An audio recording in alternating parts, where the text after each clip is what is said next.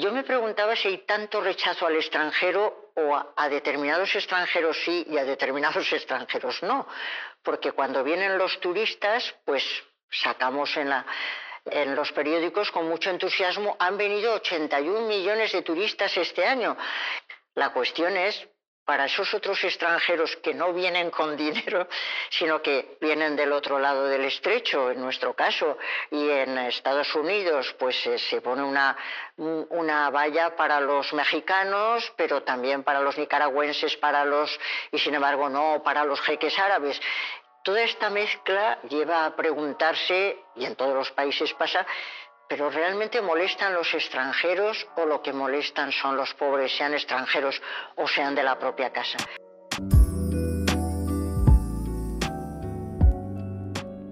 Capítulo 10. Aporofobia. El odio al pobre. Hace unos días intenté explicar por Instagram en un post un concepto que desde hace años desarrolla una filósofa española. Ella se llama De la Cortina. Filósofa española. Filósofa por favor.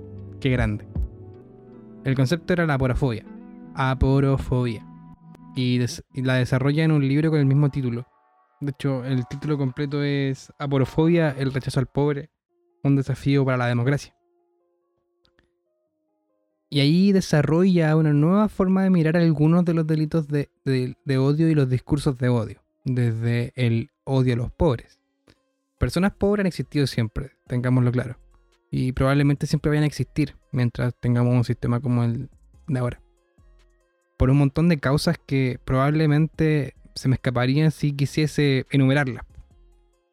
Pero no me dejan de llamar la atención en este punto de la pobreza, que no sea tan común que hayamos convertido en un meme que Latinoamérica es un territorio pobre. Y digamos, los malos gobiernos, invasiones que nos dejaron sin nada y un montón de otras causas están detrás de ello el hecho es que las desigualdades han avanzado a tal punto en que la imagen que le damos al, mundo de nuestro territorio es de pobreza, poca educación y delincuencia. Algo similar nos pasa en Chile, que año a año los índices de pobreza siguen subiendo. Acá la CACEN eh, dice que de, de 8,6 a 10,8% ha subido desde 2017 a 2020. No quiero ni pensar en 2021 y 2022. Cada día se ve más gente en las calles luchando por sobrevivir o no, que ya se, ya se rindieron o simplemente no quieren sobrevivir. Y no puedo dejar de lado en esta brevísima introducción la crisis migratoria, que actualmente está muy presente en el norte del país. Miles de personas han cruzado la frontera del norte de Chile a pie, por pasos ilegales, y han empezado a ocupar las calles de las ciudades construyendo campamentos provisionales donde vivir por un tiempo probablemente indeterminado.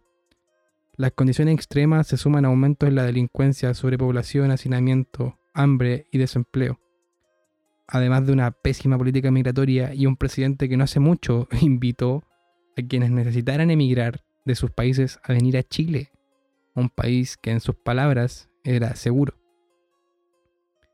Todos estos factores han construido un ambiente peligroso para los chilenos y extranjeros que viven en el norte.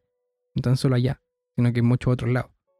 La violencia aumenta a diario y las tensiones han sobrepasado los niveles vistos. La gente ya no muere solo por las condiciones climáticas y de pobreza, sino que enfrentamientos entre personas han terminado con muertos en las calles y carreteras.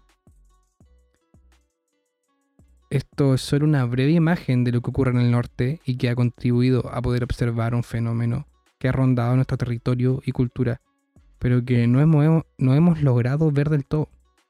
Montones de diarios anuncian que en el norte del país hay violencia xenófoba, pero no suman el factor de la pobreza. Es decir, no logran ver la aporofobia que día a día estalla en las calles de Chile. Aporofobia, el rechazo, odio y desprecio a los pobres, en cada, en cada caso, de los peor situados.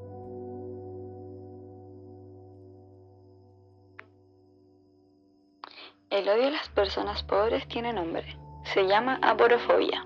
Es una palabra nueva, recién parida, pero por una herida antigua, que pareciera que no va a cerrarse nunca más, como una maldición residual, creciendo como una planta envenenada entre los escombros acumulados de diversos sistemas fallidos, despiadados y enfermizos. La rabia del alma colectiva de una especie que odia y sin saber se odia a sí misma. El mundo, que es un pañuelo con lágrimas de neón, despide mirando al cielo sus hijos en procesión y arranca en su desconsuelo las páginas del adiós. Hablar de aporofobia es complejo porque nos encontramos con un montón de trabas para reconocerla. La primera de ellas está el mismo nombre, porque así como la homofobia no significa miedo a lo igual, homo igual, fobia, miedo, sino que el rechazo a la homosexualidad, la aporofobia no es simple miedo a los pobres o a los aporos, que en griego significa desprovisto o insolvente, sino que el rechazo a los pobres que puede derivar al odio y desprecio. Hay que agregarle algunos factores al concepto. La aporofobia no es solo odiar a los pobres, sino que se extiende a un siguiente paso, el desprecio, en cada caso de los peor situados. Es decir, cada vez que se rechaza a alguien por ser el peor en algo o el que está en peor situación, se está incurriendo en el estrecho camino de la porofobia.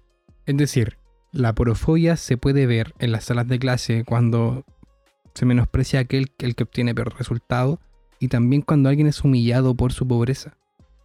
La porofobia es de esas cosas que no se pueden ver hasta que ya es muy tarde.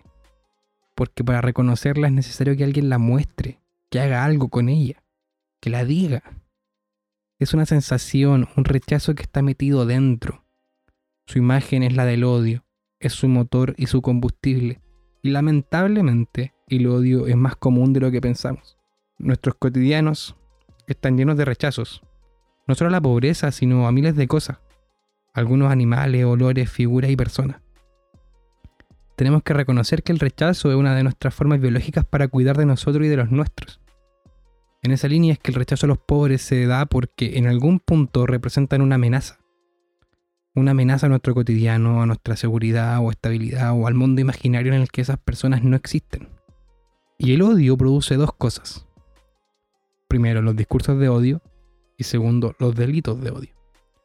Que a pesar de que no son lo suficientemente fáciles de diferenciar, es necesario reconocerlos por separado para irle poniendo nombre a lo que ocurre los discursos de odio logran construir a partir del ideario de la amenaza una suerte de justificación, un listado de razones por las que un grupo de personas es mejor que otros. En otras palabras, que los nuestros son mejores que los otros, o los tuyos, o, o su grupo, un grupo distinto del mío.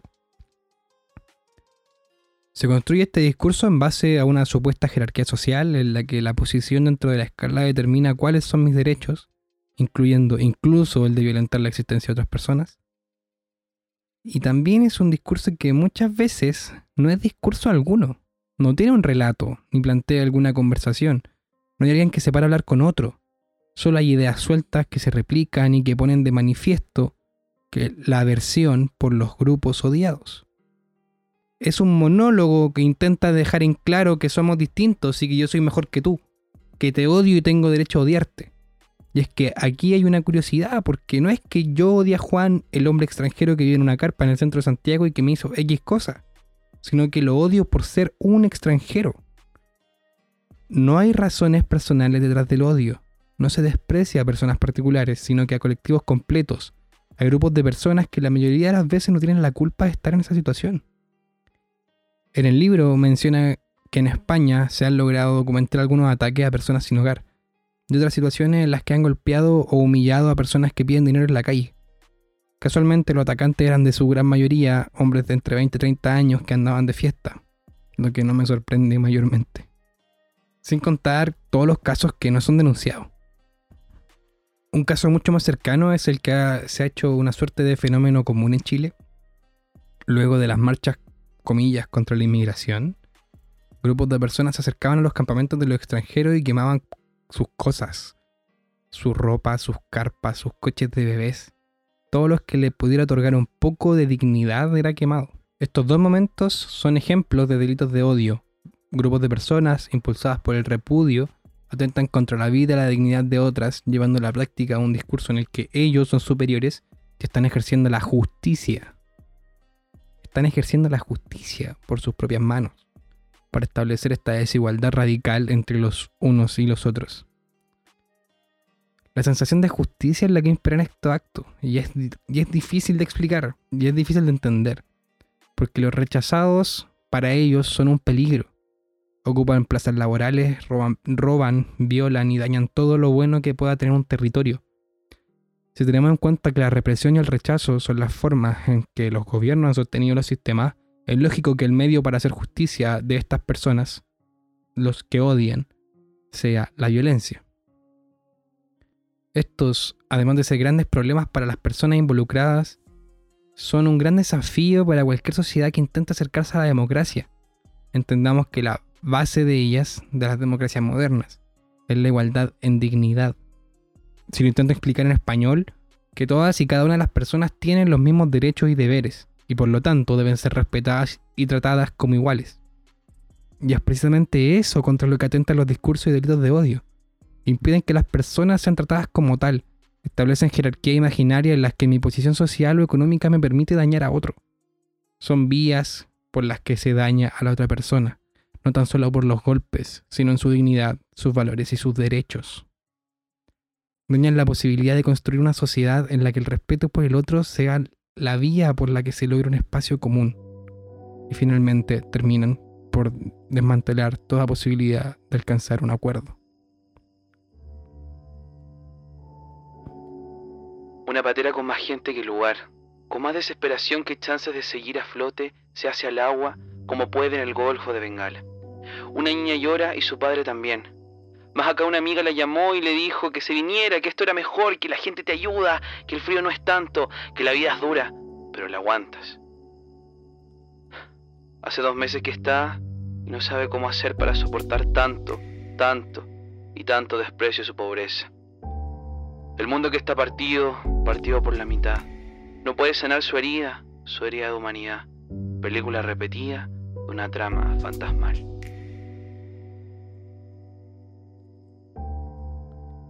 Algunas personas se preguntarán por qué si la porofobia coincide con la xenofobia en muchos aspectos es necesario diferenciarlas. la respuesta es sencilla, porque el sentimiento de odio no es a cualquier extranjero, sino el irregular que básicamente coincide con el pobre. Además, es necesario poder diferenciar estos fenómenos con nombre porque nos ayuda a enfrentarlos como sociedad. Y aquí me paro a pensar un poco. Y, y les planteo. Yo me pregunto en qué situación tiene que estar alguien para tener que cruzar un desierto o como dice el, poema que hemos estado leyendo, cruzar por abajo de un camión, eh, subirse a un bote y, y, básicamente esperar la muerte. Donde tenéis dos opciones, o te morís o, o, pasáis y llegáis a un país donde no tenéis nada. Me pregunto en qué situación tiene que encontrarse una persona para someterse a eso. Y, se me ocurre algo muy cercano a la desesperación. Totalmente desesperado, totalmente desprovisto, totalmente em, rechazado, totalmente... Un, fracaso social de magnitud increíble. Y es que a veces se nos olvida o se olvida que una persona eh, que, que la migración, si bien es un derecho, no, no todos lo pueden hacer, ejercer como un derecho. Yo puedo moverme de aquí a otro país si es que quiero, por, por mi propia voluntad, pero la mayoría de los casos de personas que están en el norte es migración forzada. Y, y me dirán, pero la delincuencia. Sí, la delincuencia es despreciable, reprochable. Eh, hay que controlarla de alguna forma. Pero no todos. y, y sé que puede sonar un argumento sencillo. Pero no todos quienes están allá son delincuentes. No todos quienes cruzan la frontera para tener una mejor vida son delincuentes. Y probablemente ninguno de ellos merezca que sus cosas sean quemadas. Ni ser rechazado. Ni... Y probablemente, y es difícil porque probablemente aún así estén mejor que de donde vienen. Entonces los niveles de intolerancia, de... no sé, son, son cosas que me cuestionan un poquito. De violencia porfo al final. Y nos encontramos con un dilema tremendo. Porque si el gobierno no controla la crisis, entonces ¿quién la controla? Porque los territorios en crisis migratoria son espacios de cultivo para el rechazo en todas sus formas.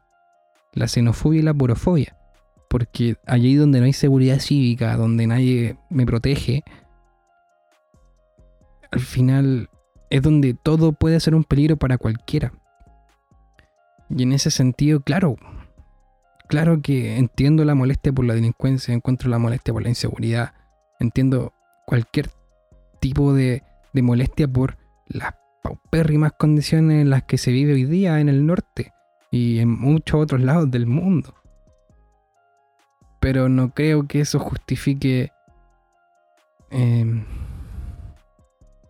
dañar la dignidad de una persona como lo hacen muchas personas. Tampoco creo que eso justifique eh, pegarle a un... Bueno, puede ser un comentario poco... Em, bueno, no creo que eso tampoco justifique la delincuencia. Sí me permite comprenderla. Sí me permite entender la situación de una persona que, que su última opción es la delincuencia. Pero por otro lado, claro, no, no, no debiese ser aceptada ni asumida como un mal necesario ni nada. Pero tampoco creo poder culpar a alguien que ha vivido la inseguridad de lo que siente. Y creo que los privilegios que tengo en este momento me impiden comprender del todo lo que ocurre en el norte. Y lo que ocurre alrededor de la pobreza en general. Si bien mi familia Nunca he sido una familia adinerada, sí es una familia que me ha podido proveer de lo necesario. Y de mucho más de lo necesario algunas veces. Entonces no puedo simplemente desdoblarme y comprender lo que ocurre. Me encantaría poder hablar en algún momento con alguien que viva allá y, y entenderlo. Desde las dos posiciones. Pero desde acá no me queda nada más que lamentar enormemente todo lo que está pasando y todo lo que está ocurriendo me queda intentar comprenderlo. Me queda aportar con este pequeñísimo granito de arena que es un podcast para poder eh, difundir una nueva forma de, explicarlo, la porofobia. Y, eso es lo que me queda. Y quiero decirles algo antes de terminar. Em, los los recitados que han estado escuchando a lo largo del podcast y que van a escuchar a continuación para ya terminarlo son partes de un show de Agárrate Catalina que es una murga uruguaya. Uruguaya, uruguaya, creo que se me escucha mal, una murga uruguaya, murga, sí, murga. Es un, fácil, es un género de teatro musical eh, callejero uruguayo. Bueno, eso. Eh, y la canción, si es que la quieren buscar, se llama Porofobia. Eh, se llama así tal cual, eh, aporofobia, y es súper desgarrador escucharlo en la versión original. Acá le pedí ayuda a algunos amigos y amigas, muchas gracias por em, acompañarme con sus voces. La Nico, la Nicoli, la Baiti y el Nachito, que muchas gracias porque la apañaron de este capítulo. Y. Y eso. Eh, ha sido difícil hacer esto porque es difícil explicar conceptos tan polémicos como este porque muchas veces se disfraza eh, detrás de, toda la violencia y todo y, los dos van y esta idea de los dos bandos eh, que en verdad en verdad no estáis hablando de pobreza sino que de delincuencia y de irregularidad pero es que es difícil comprender y poder separar las cosas. La irregularidad es una cosa, la porofobia es otra cosa, la xenofobia es otra cosa. Y es necesario reconocer que Chile es un país aporófobo. Siempre nos ha molestado la pobreza, siempre nos, nos han dicho que no hay que acercarse al pobre. Siempre nos han dicho, incluso en esta idea exitista de tenéis que juntarte con los mejores. Y claro, eso también son ideas aporófobas, donde pareciera que el fracaso o equivocarse está mal. El peor situado es precisamente el que requiere de más ayuda. Y si no somos capaces de reconocer eso, probablemente nunca seamos capaces de construir sociedad, de encontrarnos los unos a los otros. Aporofobia no es solo el rechazo al pobre, al sin hogar, sino en cada caso al, del, al peor situado, al que está pasando lo peor, al que le cuesta mucho más. Y claramente te va a costar mucho más si fuiste desplazado de tu país forzadamente si tuviste que huir, si tuviste que correr para encontrar una mejor situación, te va a costar mucho más si es que naciste en contextos de pobreza, si es que naciste en contextos de vulnerabilidad y fuiste vulnerado, si es que nada ni nadie te, te acompañó en tu vida. Y te va a costar mucho más si a tu alrededor te encuentras con gente que te desprecia por eso por ser lo que eres. Y que te desprecia por ser lo que eres porque desprecian lo que son. Que no son capaces de comprender que al final somos todos humanos que intentamos vivir en este mundo y que intentamos hacer algo con el tiempo que tenemos acá. Dos adolescentes se escapan de Marruecos con el corazón apretado entre el chasis de un camión y el pavimento. Uno de los dos logrará cruzar la frontera de la España africana, llegará, lo odiarán por ser pobre, sufrirá, pero a los golpes armará su vida. El otro solamente será una mancha roja en el suelo de Ceuta. Más acá, en este sur montevideano, una pareja del Caribe, de esas que hablan con palabras bailarinas y que baila como si la vida fuera justa estafada en una pensión de mala muerte por un buitre de buena vida, rebosante y codicioso con gesto de señora educada. El buitre les estafa porque odia que son pobres y hace más pobre a los pobres que odia porque odia lo que son y no sabe que se está odiando a sí mismo. Película repetida de una trama fantasmal.